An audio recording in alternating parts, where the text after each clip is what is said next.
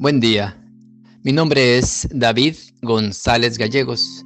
Pertenezco a la Iglesia de San Patricio del Ministerio de Estudio Bíblico Nazarenos Católicos, aquí en Laredo, Texas, Estados Unidos. Evangelio de hoy lunes 14 de 2022. Del Santo Evangelio, según San Lucas, capítulo 18, versos del 35 al 43. Cuando se acercaba Jesús a Jericó, había un ciego sentado al borde del camino pidiendo limosna.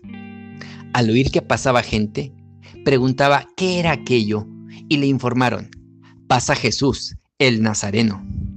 Entonces empezó a gritar, Jesús, hijo de David, ten compasión de mí. Los que iban delante lo regañaban para que se callara, pero él gritaba más fuerte, Hijo de David, ten compasión de mí. Jesús se paró y mandó que se lo trajeran. Cuando estuvo cerca le preguntó, ¿qué quieres que haga por ti? Él dijo, Señor, que recobre la vista. Jesús le dijo, recobra la vista, tu fe te ha salvado. Y enseguida recobró la vista y lo seguía glorificando a Dios. Y todo el pueblo al ver esto, alabó a Dios. Palabra de Dios. Gloria a ti, Señor Jesús. Sentado al lado del camino por donde pasa Jesús está un ciego. Se trata de un hombre que conoce muy bien lo que es el dolor de la vida y el rechazo de la sociedad.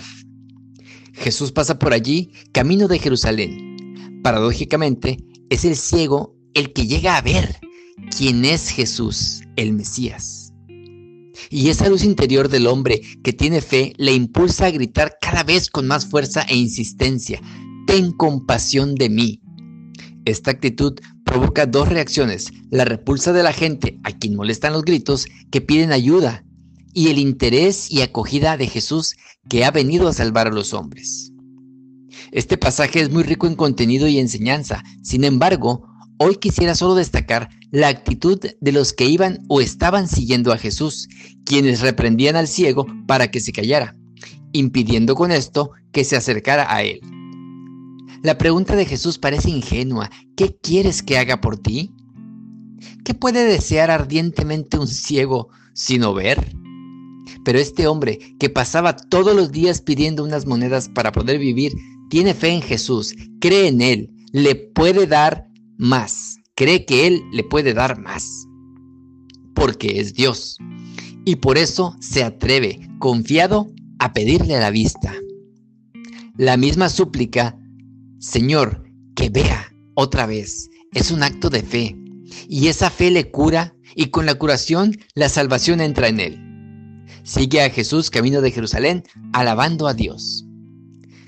Yo te pregunto, si Jesús se presentase a nosotros ahora preguntándonos lo que queremos de Él, ¿cuál sería nuestra petición?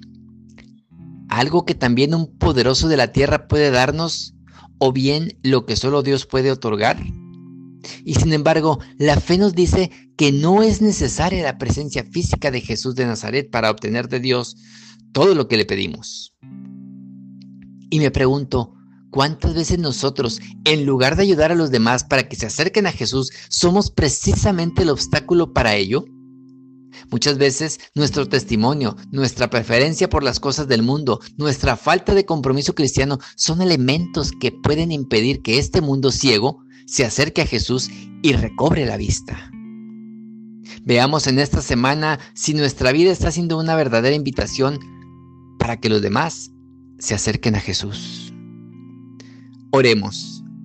Nada te turbe, nada te espante, todo se pasa. Dios no se muda. La paciencia todo lo alcanza. Quien a Dios tiene, nada le falta. Solo Dios basta. Vayamos con la alegría a proclamar la palabra del Señor. Excelente lunes. Y te vuelvo a preguntar, ¿cuál es para ti la mayor felicidad? ¿Qué le pedirías a Jesús si hoy se presentase y te preguntara, ¿qué quieres de mí?